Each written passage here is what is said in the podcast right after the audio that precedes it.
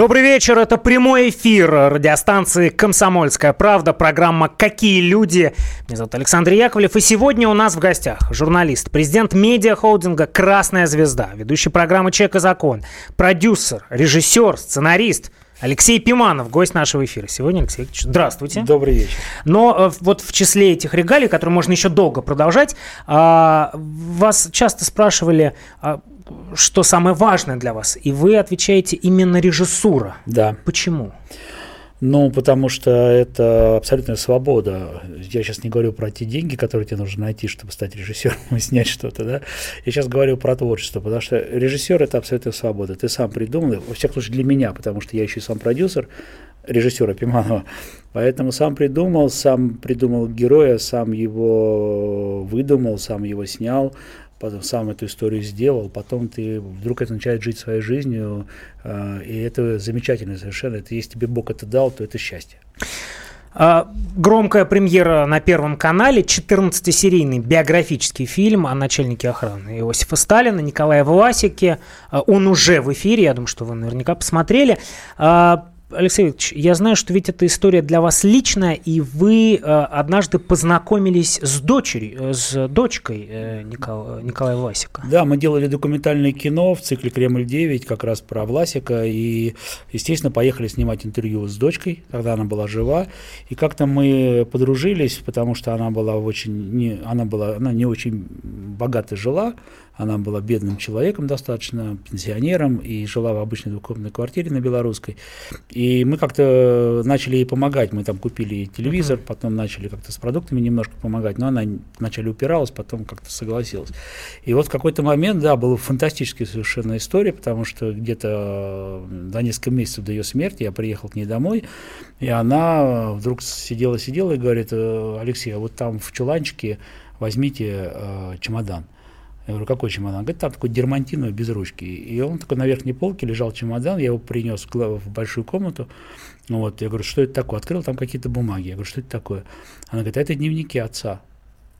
Но через 50 лет, а, как бы не относиться к начальнику охраны Сталина, но дневники начальника охраны Сталина звучало это, конечно, фантастически просто. И я, у меня, извините за сленг, челюсть просто отвалилась. Я говорю, это так, так. Разорванные, там, он, он же писал всю жизнь на, на, на салфетках, на каких-то обрывках блокнотов, блокнотов и так далее. Вот. Потом эта Федеральная служба охраны уже все систематизировала, и сейчас дневники изданы, но вот была и удивительная история, конечно. Как вы э, выбираете темы? Которая Да поинтереснее. Знаете, мне должно быть самому очень интересно. Я, никак, я не могу делать кино, например, или там документальное кино, я не могу делать для денег.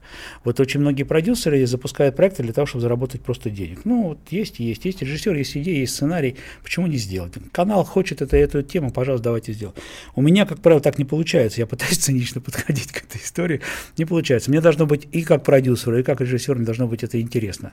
По-настоящему интересно. Очень много сценариев приносит, очень много приносит всяких вариантов вариантов, там, историй всяких разных, но чтобы так, чтобы зацепило, очень мало. Власик, э, начальник охраны Сталина, это называется, это Власик э, «Тень Сталина» сейчас, вот сейчас идет, очень большие рейтинги первых двух, двух дней показа. Э, там все было понятно, э, когда вышел сериал «Жуков», я не люблю слово сериал, сейчас многосерийное кино, потому что мы сериал не снимаем, мы снимаем большое кино, только много серий.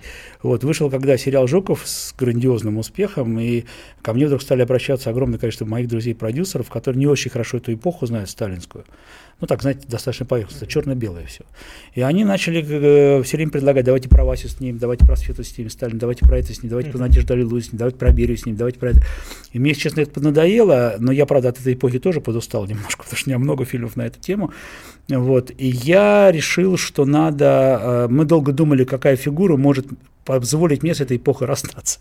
И когда я понял, что единственный человек, который видел все, от того, как Сталин менялся с 27-9 года до 53-го, э, как э, при, при, прибыл в Москву Берия, как, э, как застрелилась Надежда, как менялся, как вырастал и становился тем, кем он стал Василий Сталин, как работало окружение, как эвакуировали мавзолей, как проводили парад 7 ноября 1941 года, как все было в Потсдамской, на Потсдамской или там Тегеранской конференциях, где Власик был, как известно, обеспечивал охрану, и при этом еще и фотографом, и знаменитые фотографии Черчилль, Сталин и Рузвельт, э, каноническая фотография, это Власик сделал, потому что он, он еще очень любил фотографировать. Как потом эта же система его сдала, потому что Сталин дал команду его арестовать же в конце своей жизни, сталинской жизни, и Власик, уходя в тюрьму, сказал, не будет меня, не будет Сталина, и ровно через два месяца там, с небольшим, как раз это и произошло, удар, знаменитый удар на, на ближний датчик, когда охрана к Сталину не вошла и не входила 20, 22 часа, он был без, без медицинской помощи, уже, уже пережив инсульт. Вот, его добивали просто. Вот такая история, и, а в этот момент Власика э, расстреливали в тюрьме над головой два раза, фальшивый расстрел они ему устроили. Они включали детский плач в соседней камере, чтобы, потому что он не переносил это все, он очень переживал по этому поводу. В общем, вышел оттуда инвалидом. Ну, э, работа над сценарием, э, работа над таким фильмом, э, документальным, многосерийным биографическим фильмом, это очень кропотливая работа. Вы большой телевизионный начальник, продюсер, медиа-менеджер, журналист. Вот э, как находите время на то, чтобы въедливо заниматься биографией э, Власика. Ну, и... вы знаете, мне, мне легко, потому что вот в, в зоне документального кино, исторического документального кино я нахожусь уже почти 25 лет. И э, вот этот накопленный багаж, тем более я старался всегда делать фильмы документальные, не придумывая что-то, а всегда... У меня не было там, например, в Кремле 9, вот цикл документальный знаменитый, у меня там не было никогда историков. У меня там были только родственники, охранники, угу. водители, то есть те, кто могли сказать, я Участники видел, событий. или мне папа рассказывал, или мне мама рассказывала, участники событий, а не историк 35 лет, который рассказывает, что 22 июня 41 года Сталин боялся на даче сидел. Откуда он это знает? Ему 35 лет. Но он при этом где-то что-то прочитал тоже, и он, он, он это выдает. Ты же думаешь, что он, наверное, в этих валенках э, в, на пыльных полках сидел, да, в, в архивах, а он, оказывается, книжку прочел какую-то такую же. Ну вот, и поэтому там не было у меня никогда, никогда вот этих историков. И э, так получилось, что это общение, вот этот объем, который э, э, в голове у меня существует, это, конечно, огромный совершенно массив информации, и очень легко, если уж говорить советский период, ну я уж вообще историей увлекаюсь, но если советский период, то я такое количество видел свидетельств, с таким количеством людей общался, из, разных очень эпох, что мне очень легко в этом ориентироваться. И когда начинают работать со сценарием, сценаристом, мне очень легко с ними общаться. А, я процитирую ваше интервью, которое вы дали 16 лет назад. И дай бог, чтобы, сказали вы, дай бог, чтобы мы научились на все смотреть не глазами Хрущева а, и не глазами Иосифа Виссарионовича, а, а собственными глазами на основании фактов, которые существуют. Вот вы поэтому снимаете? Да, конечно. Конечно, фильм. потому что, понимаете, иногда приходится идти, э, что называется, против течения. Например, когда мы делали Жукова, мы тоже шли против течения. Все привыкли к Ульянову, все привыкли к, причем не к настоящему жуку, а к Ульянову. Надо было это Каноническому конечно, образу. Конечно, мы прекрасно понимали, что это будет. Мы прекрасно понимали, что рассказывать про Жукова времен Великой Отечественной войны не надо, потому что есть уже фильм «Освобождение» и все остальное. Там уже таких масштабов сейчас кино снять невозможно, потому что нет таких денег в Советском Союзе. Но снять про Жукова с 45 -го года по 74 по день смерти и рассказать, как из 27 лет после военных а, он там 23 года был в опале, и что мы что не имеем, их, что имеем, не храним, потеряем, плачем, и доказать людям, что вы при жизни, вы не надо потом памятники стать, вы при жизни берегите людей, великих людей. Вот это была задача такая, мы шли поперек, у нас это, и, ну, слава богу, что все было, хотя первые четыре серии визги, конечно, стояли невероятные, но я своим сказал спокойно. Ну и прошел с колоссальным успехом. Конечно, а потом, но, но еще раз говорю, это потом уже, когда увидели девятую серию, десятую серию, когда уже поняли, ради чего мы это делаем. С Власиком, я думаю, будет немножко похожая история. Потому что тут mm-hmm. много Сталина. Я побаивался, на самом деле, вот этого персонажа, потому что, я говорю, не герой моего романа, сразу предупреждаю. Но рассказывать про эпоху и рассказывать про Власика, и не рассказать про то, что переживал первый человек, от которого зависело почти все в стране, это было невозможно. И нам надо было это сделать, попробовать э, снять про еще и человека Сталина, сложного, тяжелого, сдающего, побеждающего, но при этом проигрывающего, сдающего, поддающегося каким-то там нашептываниям на, на, на, в ухо там и так далее.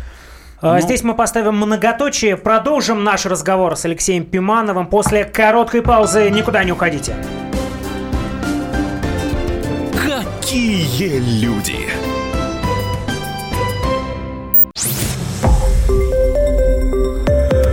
Радио «Комсомольская правда». Более сотни городов вещания и многомиллионная аудитория. Таганрог 104 и 4 FM. Эм. Ставрополь 105 и 7 FM. Эм. Тюмень 99 и 6 FM. Эм. Москва 97 и 2 FM. Слушаем всей страной.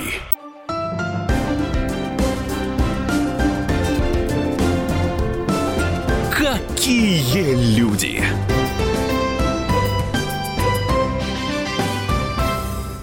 Мы продолжаем. Это прямой эфир радиостанции «Комсомольская правда». Программа «Какие люди?». В гостях у нас сегодня журналист, президент медиахолдинга «Красная звезда», ведущий программы «Чек и закон», режиссер, продюсер, сценарист Алексей Пиманов. Алексей Викторович, еще раз здравствуйте. Еще раз здравствуйте. А, итак, а, скажем еще раз, а, на Первом канале громкая премьера а, и уже с успехом 14-серийный биографический фильм о начальнике охраны Иосифа Сталина Николае Власике. Сегодня продюсер э, этого биографического фильма. Вы сказали, что не любите папа этого фильма. На папа этого фильма Алексей Пиманов. А, вы уже долгое время трудитесь над полным, поправьте меня, если я ошибусь, а, полнометражным фильмом «Крым». Да, он уже готов, он 17 августа будет в прокате. А, он уже, его уже видели многие профессионалы в кинобизнесе, и э, Сергей Кужегедович Шойгу, и многие-многих все видели. Почему я безумно рад э, той реакции, которую я э, получаю? Первая фраза – это совсем не то, что мы ожидали. Второе, что давно у нас не было такого эмоционального кино, и при этом кино, снятого извините за саморекламу, с мощными такими экшн-сценами.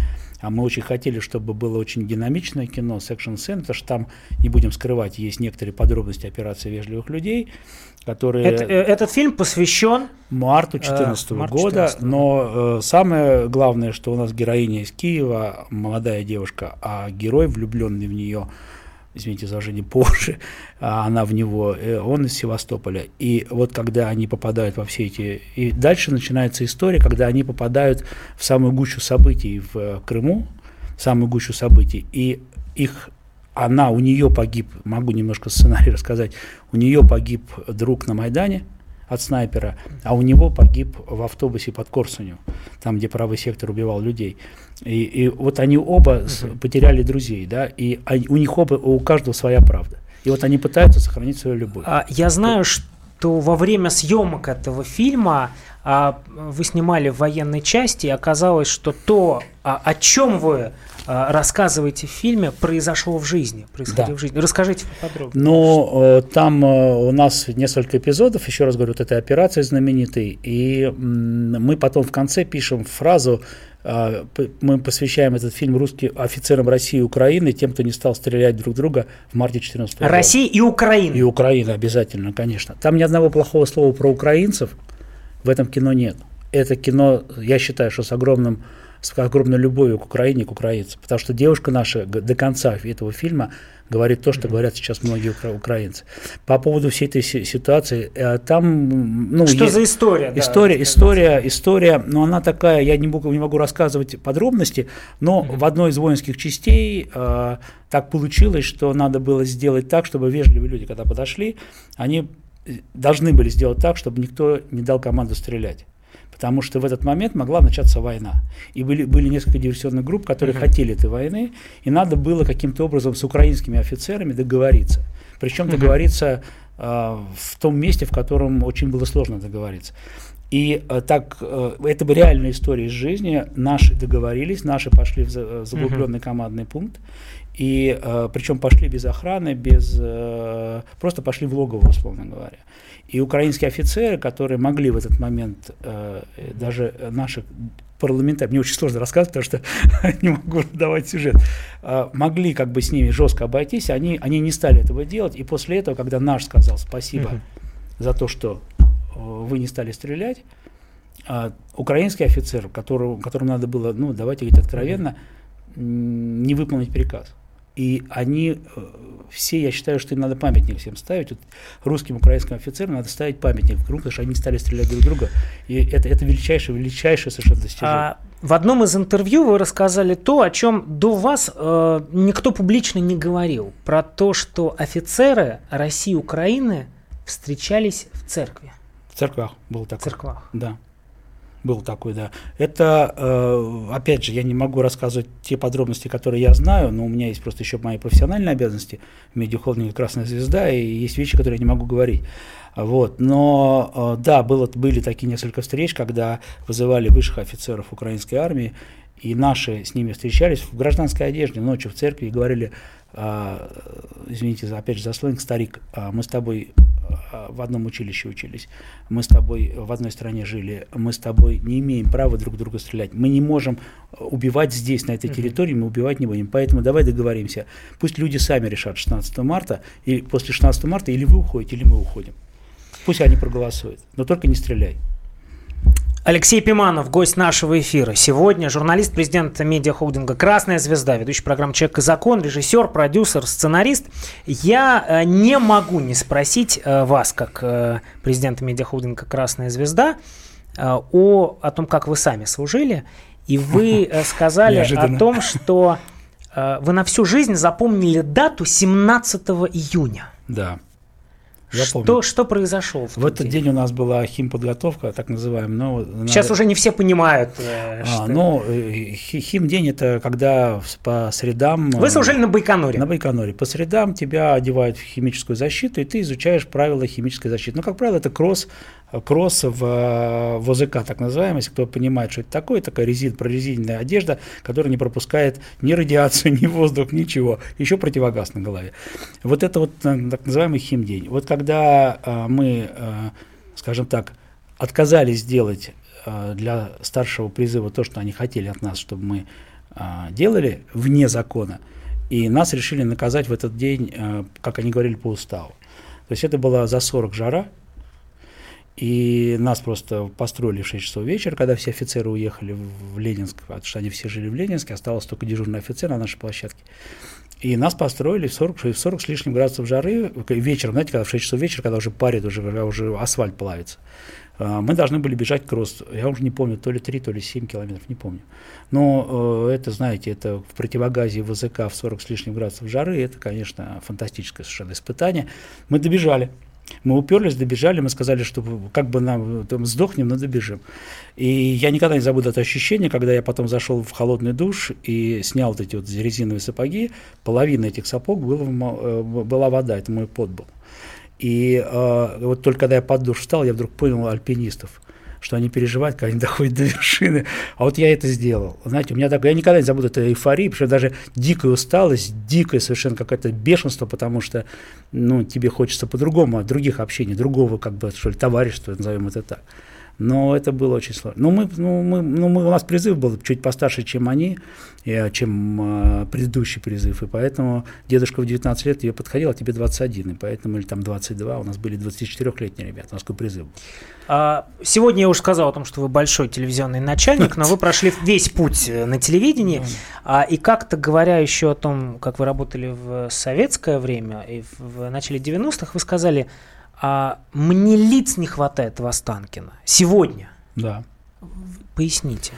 Ну, вы знаете, э, сейчас э, Останкино, я очень люблю это место, но я в него сейчас очень тяжело приезжаю, если честно, потому что, потому что там ушел дух вот такого чистого творчества, тот, который был, я не ностальгирую по Советскому Союзу, не дай бог.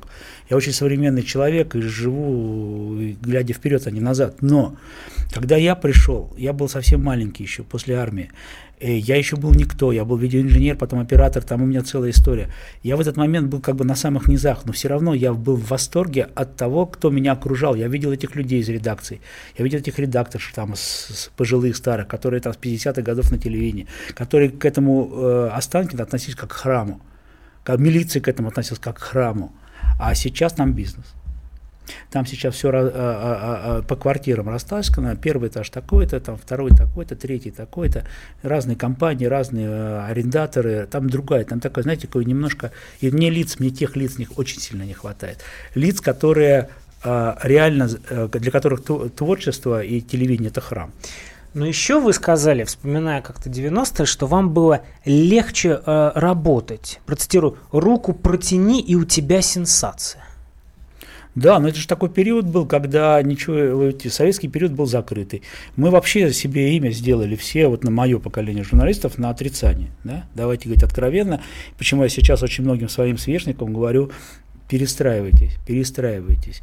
Конечно, можно отрицать, конечно, можно критиковать, конечно, можно бить, но нельзя все черной краской, нельзя, уже время пришло. А мы тогда же, знаете, это такой закон маятника, когда тебя до конца влево маятник оттянули, когда отпустили, он улетел до конца вправо, он же не в середину, не встанет сразу.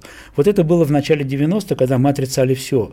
Мы, мы, мы вскрывали, мы, э, Советский Союз это плохо, Сталин это сатрап, ну все понятно, все по, по схеме. Брежнев там такой, этот так, такой, целое поколение они не то делали, ну и так далее.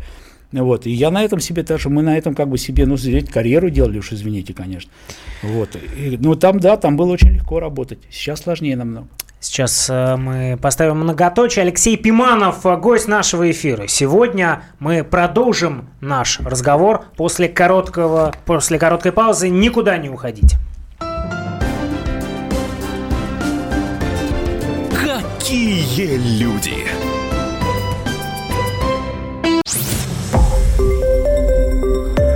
Радио «Комсомольская правда». Более сотни городов вещания – и многомиллионная аудитория. Хабаровск 88 и 3 FM. Эм. Тюмень 99 и 6 FM. Эм. Кемерово 89 и 8 FM. Эм. Москва 97 и 2 FM. Слушаем всей страной.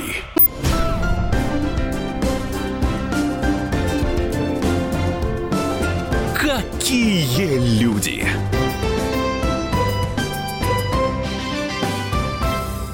Мы продолжаем. Это прямой эфир радиостанции «Комсомольская правда». Программа «Какие люди?». В гостях у нас сегодня журналист, президент медиахолдинга «Красная звезда», ведущий программы «Человек и закон», режиссер, продюсер, сценарист Алексей Пиманов. А, говорили о тех проектах а, автором, руководителем отцом которых является наш сегодняшний гость Алексей Пиманов. Говорили о том, как вы служили в армии, о том, почему вы на всю жизнь запомнили эту дату, 17 июня. Говорили о событиях 90-е годы а, и о том, как вы работали в телевизионном центре Останкина. Но, конечно же, для страны Алексей Пиманов а, это прежде всего ведущий программы «Человек и закон». Да. И вопрос, который в связи с этим вам задавался э, чаще всего, это э, рассказывать такие вещи с телеэкрана небезопасно. А, вам угрожали, но а, вот когда это произошло в первый раз? О, да я об этом рассказывал. Первый раз это было по-настоящему, когда вот конкретно. То есть мы понимали... Когда я... вам стало страшно? Страшно вам... мне стало, когда я ехал, это был какой-то 90-й какой-то год, вот только-только начался «Человек и закон». Я, по-моему, я с 96 -го года его веду, 97-го. 20 лет? В этом году 20 этом лет, году 20 да. Лет. И э, случайно, кстати, начал вести. Даже не ожидал, что я его буду вести, если честно. И э, вот когда мы первый какой-то материал сделали, э, вернее, не какой-то, я знаю какой, и я ехал за рулем сам на большой скорости по Новой Риге, тогда по скоростной дороге, раздался телефон, тогда только появились мобильные телефоны, но нет, вот. Раздался звонок на мобильный телефон, я одной рукой рулил, а второй как бы начал слушать. И вот тут я услышал все про мою семью, про то, что будет со всеми там, и так далее. Вот это было настолько неожиданно, что я затормозил очень резко, потому что чуть-чуть не перевернулся. Э, съехал на обочину и минут 10 приходил в себя, потому что, не буду скрывать, так не то, что руки задрожали, но как-то такой, знаете, тремоло такое было, потому что я еще не привык к таким вещам тогда, в тот момент. Это было просто очень жестко, очень нагло, очень так, знаете, очень напористо, ну, как они умеют. Вот. И, ну, слава богу, я быстро пришел в себя, и, ну, сейчас уже, ну, мне сейчас очень сложно угрожать, потому что, ну, ну, во-первых, я знаю, кто, что, чего и почему, а во-вторых, ну, уже кожа такая, знаете, закаленная, поэтому, так что в этом смысле я сейчас толстокожий, по большому счету не советую. Но при этом э, вы как-то сказали о том, что большая проблема это не когда вам угрожают, а когда вам э, звонят друзья и знакомые, да. просят не ставить в эфир тот Да, но материал. я тоже об этом часто говорю. Я не знаю, мне один, одно время один очень умный человек в Останкино сказал, я спросил, откуда здесь все знает. Он спросил, ну, потому что мы живем в стеклянном доме, такая метафора такая была. А, я не знаю, откуда часто люди узнают на следующий день после нашей летучки, где сидят только свои люди, а, что мы задумали в смысле какого-то расследования. Не знаю. Каким-то образом информация уходит. А, не буду задумываться, как, не знаю, как иногда, иногда специально по этим каналам информацию uh-huh. выбрасываем. Вот. Но часто звонят, да, и самое страшное, когда звонит какой-то очень хороший знакомый, к которому ты очень хорошо относишься, и он реально достойный человек, уважаемый, а там его друг или там его знакомый, близкий, он тоже даже, может, ситуации даже до конца не знает, просто попросили, вот ты Пиманова знаешь, да, позвони ему, скажи, чтобы они там не делали, мы хорошие, мы вообще лучшие на свете там и так далее. Вот. Хотя здесь вот могу очень смешную историю рассказать сказать. Есть один очень, э, ну, не буду называть опять фамилию, очень известный один из наших членов э, э, журнала Forbes, да, не члена, как это называется? Список Forbes, списка, участник да, списка уча, Forbes. Участник списка Forbes. Позвонил мне и говорит, слушай, говорит, ты знаешь, говорит, ты, у тебя нет выхода, а мы с ним знакомы были до этого лет 15. Он говорит, слушай, у тебя нет выхода на программу «Человек и закон». Я думаю, шутит человек. Ну, ну, я говорю, ну, ты знаешь, могу поискать, конечно. Вот. А на что он говорит, да, ты что, правда? Я вначале думал, что он шутит. А потом оказалось, когда я уже ему говорю, я говорю, конечно, могу поговорить, но там, говорю, ведущий такой странный, с ним очень сложно договариваться. И когда потом, через минут, через, эм, я минуты через три понял, что он реально не, смотрит, не смотрел никогда, потому что он в другом мире живет вообще. А я минут через 10, когда ему признался, я уже над ним просто измывался, издевался. И когда я ему сказал, это была, конечно, немая сцена, ревизор тут отдыхает, конечно. Вот даже такие вещи бывают. А 16 лет назад вы сказали о том, что сверхзадача вашей программы «Человек и закон» а, помочь людям. А вы когда-то считали, какому количеству людей вы помогли? Нет. Это невозможно, потому что этот э, процесс происходит постоянно, причем в эфире это ну, самые-самые вопиющие случаи, а без эфира у нас происходит постоянно что-то, мы постоянно куда-то звоним, постоянно что-то просим проверить, перепроверить, помочь, собрать деньги на лечение, еще там что-то и так далее. Очень много. Но если честно, я вам говорю, что мне очень в этом смысле достаточно сложно жить, потому что иногда хочется вот пойти в кино и просто отдохнуть а ты приходишь э, в какой-то там торговый центр, берешь билет, uh-huh. и думаешь, сейчас вот сяду в кафе, пока там до сеанса uh-huh. есть 30 минут, я посижу там с, с женой, и мы там пообедаем. Э, часто просто вот тут, как только фокусируется, фиксируется на тебя, начинают подходят люди, они просто подходят сказать, знаете, вот спасибо вам там за программу или там что-то.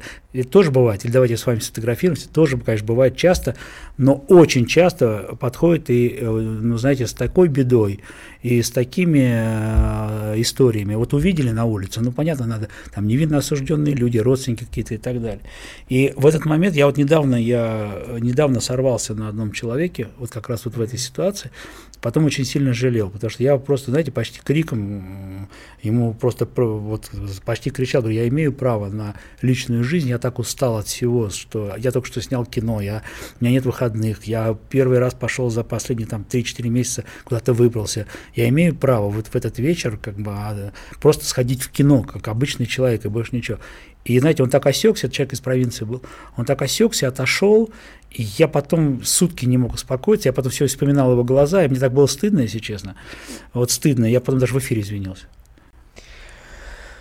А я хотел бы вернуться в 90-е. Вы как-то сказали, э, вам, к вам ведь не только подходят и благодарят, а вам и угрожают, мы об этом как-то сказали, а, а в 90-е ведь было такое популярное понятие, сейчас даже об этом мало кто говорит, это слово «терки». Вот так. И вы как-то сказали, что э, я общался со многими авторитетными людьми Москвы, э, и меня вызывали на стрелки и терки, и как-то пытались повлиять на развитие событий. Ну, было такое, Много да. Вы такое. знаете, потому что ты же не ожидаешь, что... У меня же часто, знаете, что происходит? Почему я очень тяжело соглашаюсь встречаться на какой-то нейтральной территории по поводу, даже с очень хорошими знакомыми, по поводу, там, допустим, они говорят, вот надо поговорить по поводу чего-то там. Я понимаю, что про программу или про сюжет какой-то будут говорить. А у меня несколько раз были ситуации, когда я приезжал куда-то, а со мной рядом, а, а человек, который вот меня не предупреждая, привозил какого-то вот такого вот авторитетного товарища. И вот ты в этот момент, знаете, сидишь и думаешь, вот встать, э, хлопнуть там дверью, да, ну, тут твой приятель, друг сидит там, знакомый, близкий. И вот у меня были несколько ситуаций, когда я просто не вставал, жалею до сих пор. Потому что это на самом деле неправильно. У меня была одна история э, в ресторане – когда мы сидели тоже в такой тесной компании, и вдруг мне прислали бутылку вина. Он говорит, вот официант подходит, говорит, вот знаете, вот бутылка вина. Я говорю, ну, хорошо, от кого? Они говорят, вот там какой-то там, типа Иван Петрович. Я говорю, ну, хорошо, ну, прислали, ради бога, но только как-то мы оставили ее, бутылку вина. Ну, говорит, подходит, говорит, а вот этот Иван Петрович хочет с вами поговорить. Я говорю, зачем? Ну, вот он хочет, он две минуты просит. Я говорю, может, дело какое-то у человека. Со соседним столик пересаживаюсь и сажусь с ним, разговариваю две минуты ровно. После этого, ну, там просто разговор про Путина, какие хорошие у нас руководители, знаете, такой, я сидела совершенно обалдевший. Потом сажусь опять за свой стол, и где-то часа через три ко мне подходит официант, говорит, Алексей, вот вы знаете, можем мы от всех официантов у вас спросить? Я говорю, что? Говорит, а что у вас общего с этим человеком? Я говорю, у меня с ним ничего. Он говорит, а вы знаете, а вот он такой-то, такой там вор в законе, там, оказывается, такой-то, такой-то, он настолько плохой человек, что он, он в нас там швыряется там посудой там, и так далее, и так далее. Вот. И мы еще сидим, мы все это в вечер ходим, обсуждаем, как, что вы можете общего иметь с этим человеком. Вот тоже, знаете, вот, вот ты живешь, ты вообще без всяких задних мыслей, какой-то человек, какой-то тебя просит, там, а тут оказывается целая история. Но э, как-то раз э, в программу «Человек и закон» написали через администрацию президента. Да. То есть написали Ельцину, передайте Киманову, так что Ну, примерно так, да. Но это как, это как, знаете, звучит как анекдот, но это абсолютно правда. Когда мы поняли, что «Человек и закон» стал программой влияния, потому что когда мы стали как бы, оно ее возрождать, она, не будем, э, будем откровенны, там в середине 90-х она как и многие старые программы советского телевидения, умирала, и нам надо было заново ее возвращать как бы как программу влияния. Сейчас ты говоришь, там уже на следующий день уже реакция идет. А тогда это была программа на отшибе, она в 17 часов выходила днем, там, как я говорю, она умирала вместе со своим зрителем, понимаете, советским еще.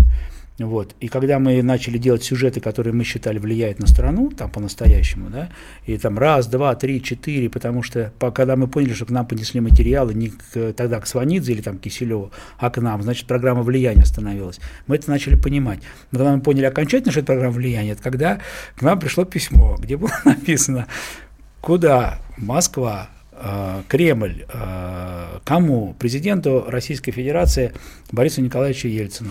И приписка. Просьба передать человека закон. Мы поняли, что Борис Николаевич вопрос не решит. решит человека закон. Ну, вот это вот святая вера наших людей, это, конечно, великая вещь. Вы сказали э, создать программу влияния. Угу.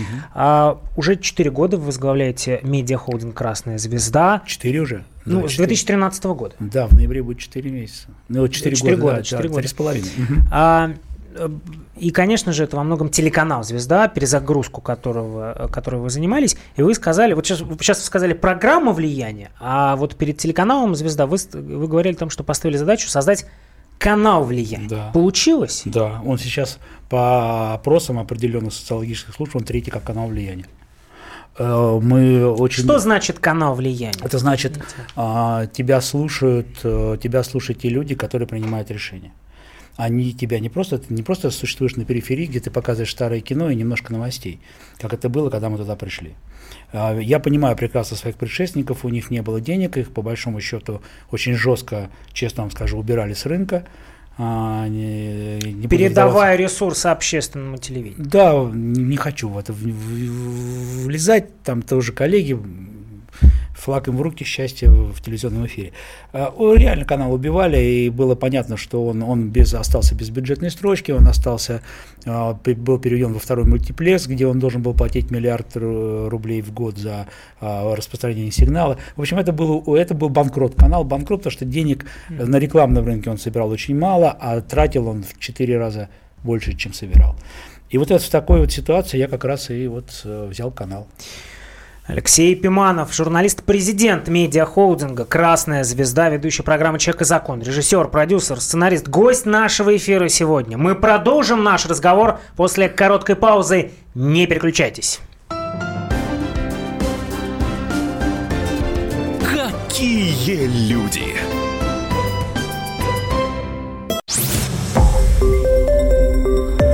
Радио «Комсомольская правда». Более сотни городов вещания и многомиллионная аудитория.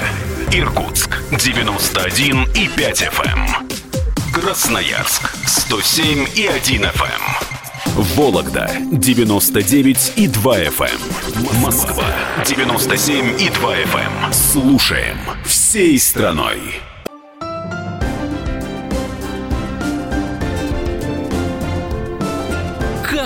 Какие люди!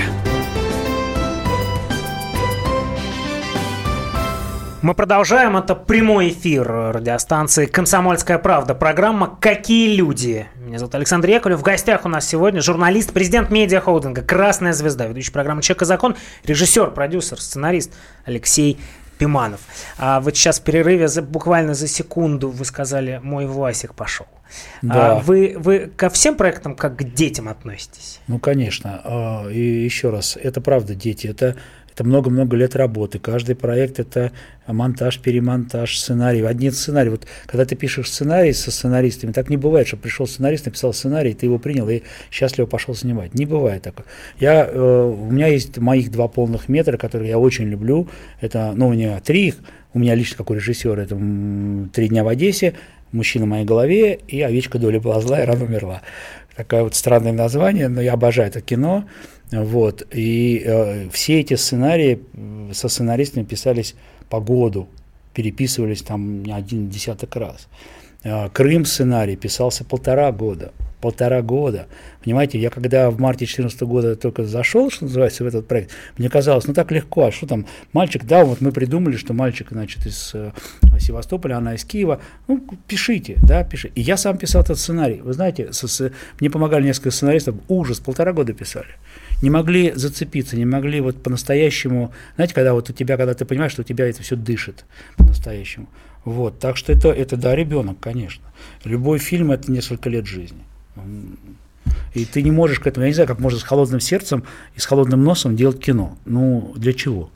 Какой смысл? Я могу же ведь, понимаете, я же могу выходить в эфир каждую пятницу с «Человеком и законом», иметь, извините, конечно, свою славу, иметь свое влияние и абсолютно спокойно. Мне уже очень многие говорят, когда я начинал только кино, говорят, а зачем тебе кино?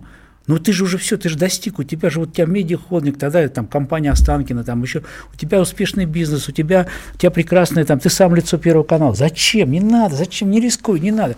Это же все риск, это же все э, конкуренция, это же все завистники и так далее. Ну, а, Дети, конечно. Вы вспомнили телекомпанию Останкина. Не могу, немногие знают, потому что вас воспринимают как э, э, телевизионного начальника, как э, ведущего программы «Человек и закон», но вы продюсер Программа «Жить здорово». Да, конечно, да. И, Мы с Леной а, Малышевой уже 20 лет работаем. И а, в какой момент пришла идея создать этот, этот проект абсолютно уникальный для нашей страны, который потом стали копировать, значит, э, пародировать, пародировать Конечно. Э, который зашел не только на телеэкранах, но и зашел в интернете, его цитировали везде и всюду. Вот в какой момент ну, момент, когда... Дело в том, что мы с Леной в 97 году возродили программу здоровья. Она же ее уже закрыли вначале. Была великая ведущая Белянчикова до этого в советском периоде. И понятно, что надо, нужна была другая ведущая. Лена тогда была... Только-только приехала с американских курсов. Она была такая вот э, прозападная такая немножко очень, ну, она и сейчас такая, но тогда, вот, и поэтому как-то вот мы познакомились, и мы с ней сделали программу здоровья, новый вариант для Первого канала, выиграли тендер, очень серьезных конкурентов, и запустили программу здоровья. И она шла вот сколько, сейчас 7 лет уже жить здорово, то есть, соответственно, она шла где-то лет 13. Но ведь программа «Жить здорово» – это программа, которая сделала слово, простите, слово «мошонка» приличным. Это, в принципе, приличное слово. Смотрите, в чем была идея? Значит, я все понимаю, о чем вы сейчас скажете, да. Значит, э, в чем была, я возвращаюсь к вашему началу, к первому вопросу, почему, откуда эта программа взялась. Мы просто поняли в какой-то момент, что программа здоровья в классическом варианте перестает работать. Ведь очень важно, чтобы, а меня она работает, но она работает на очень узкий, узкий. И плюс к этому... Те, кому это интересно, да, и, и самое главное, что все медицинские программы рассказывают, как, как болеть. Вот как ты заболел, вот как вылечиться. А мы подумали, что нужно сделать программу, которая будет заставлять жить здорово, жить правильно, как правильно сидеть у компьютера, как правильно э, там есть, как правильно спать, как правильно ходить, как правильно делать. И там же ведь 98% э, э, советов мы даем очень правильных, да, не буду скрывать, но для того, чтобы взять широчайшую аудиторию, мы специально делаем там 2-3% э, э, сюжетов, там делаем э, внутри программы, делаем просчитанных э, провокационных. Почему? Потому что на этой провокации очень многие приходят, цепляются за другое. Они слушают другое, потому что, еще раз говорю, 98% э, советов там это то, как правильно жить. И это, это, это именно так, 2% провокаций. Но это, извините, все это сознательная, я, сознательная я, работа. Я позволю себе рассказать историю. Я как-то шел, впереди, впереди меня идут два молодых человека и рассказывают, э, я цитирую, а ты прикалываешь, я тут узнал, что надо свободные труселя носить, чтобы там все было в порядке. И я понял, что это реально колоссальная польза для страны. Э, в рассказ. Ну, вы знаете, э, мы с Леной об этом очень много говорим. Она же человек в жизни очень такой трогательный, да, а там она на экране, она может говорить на любые темы. Она сознательно перешла тот порог, когда надо было уметь говорить на самые-самые-самые темы, уж извините, даже интимные, но говорить так, чтобы заставлять людей правильно даже в этой области жить. Потому что потом боли, когда ты уже заболеешь, или когда у тебя что-то там а, не так будет работать, прости господи, ты, ты как бы ты потом уже, потом, потом это уже будет поздно, потом ты будешь тратить э, деньги на лекарства, ты будешь тратить деньги на врачей там и так далее. Ты будешь уже больным человеком. А тебя надо сейчас предупредить, как не стать этим больным человеком. Часто через провокацию, часто через то, что э, люди ханж, э, ну, там, не надо быть ханжой. Вот вы сами спортсмен, кандидат в мастера спорта по футболу. Угу. И вы известно, что вы играете в хоккей э, Шойгу, а в футбол с Лавровым. Да. А, это два самых популярных министра в нашей стране. Традиционно это подтверждают все социологические успехи, угу. все социологические опросы. Почему? Вы знаете их лично. Огромное мужское начало. В, вы знаете, это два очень порядочных человека, раз высочайшие профессионалы, два, высочайшие профессионалы в своей области, и при этом это еще люди с, вы знаете, в них, вот я всегда, я еще режиссер профессиональный, в любом актере или в любом э, человеке, который появляется на экране, должно быть второй план, харизма. Вот э, с ними даже когда в жизни общаешься, у них харизма, потому что они, знаете, откуда это берется? Потому что им интересно все, им интересно жить. Лавров может выйти с гитарой и там в узком кругу спеть песню. Шойгу ровно то же самое. Я никогда не забуду, когда был первый, э, ну, закрытое празднование в э, Министерстве обороны, когда Шойгу только стал министром, первый был Новый год. И там как-то так вот получилось так, что очень неудачно э, те, кто организовывал, э, организовали всю концертную программу. Она была такая, знаете, простите, э, такая немножко советская такая. В худшем смысле этого Да, и, и вот сидели люди, которые, ну, как-то так тосты произносили за столами, они как-то так за круглыми таким в зале большом. И все было как-то так, знаете, формально все. И вдруг Шойгу в конце, новый министр, выходит и говорит там о определенном ансамбле, говорит, а давайте вот эти вот песни, и начинает петь со сцены. И вдруг все начинают собирать вокруг сцены и начинают ему подпевать. И у людей совершенно другая. Знаете, почему сейчас в Министерстве обороны фантастическая команда? Потому что там, там энергетика вот этого человека, потому что он во главе, он все время что-то придумывает, он все время куда-то идет, он, он, он то патриот, то, то там, то, то, ну, я уж не говорю про прямую профессию, да, и так далее. Вот эти два человека, они очень, они очень харизматичны, они, потому что они в жизни живут, они до сих пор, там им сейчас за 60, да, они оба радуются жизни. А вот вы и в, практически всегда и сегодня вы сказали мужское начало, мужик, вот в это слово очень многое вкладываете. Да. А для вас это высший комплимент. Да. Ш в чем э, суть?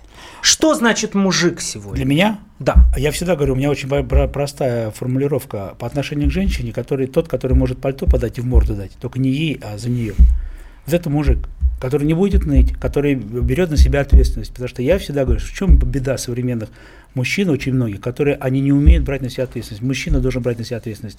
Потому что какая бы ни была сильная женщина рядом, какая бы ни была, все равно ты ответственен за, и, за, и за благополучие, и за безопасность, и за спокойствие, и за страну, в конце концов, извините за пафос. Понимаете, вот, вот конечно, я вот слов всегда вкладываю очень много. Я хотел бы вернуться в самом завершении нашего разговора к вашему интервью. 16 лет назад вы сказали, мне все нравится. Я стараюсь радоваться каждому дню, который у меня есть, который мне Бог дает. И mm-hmm.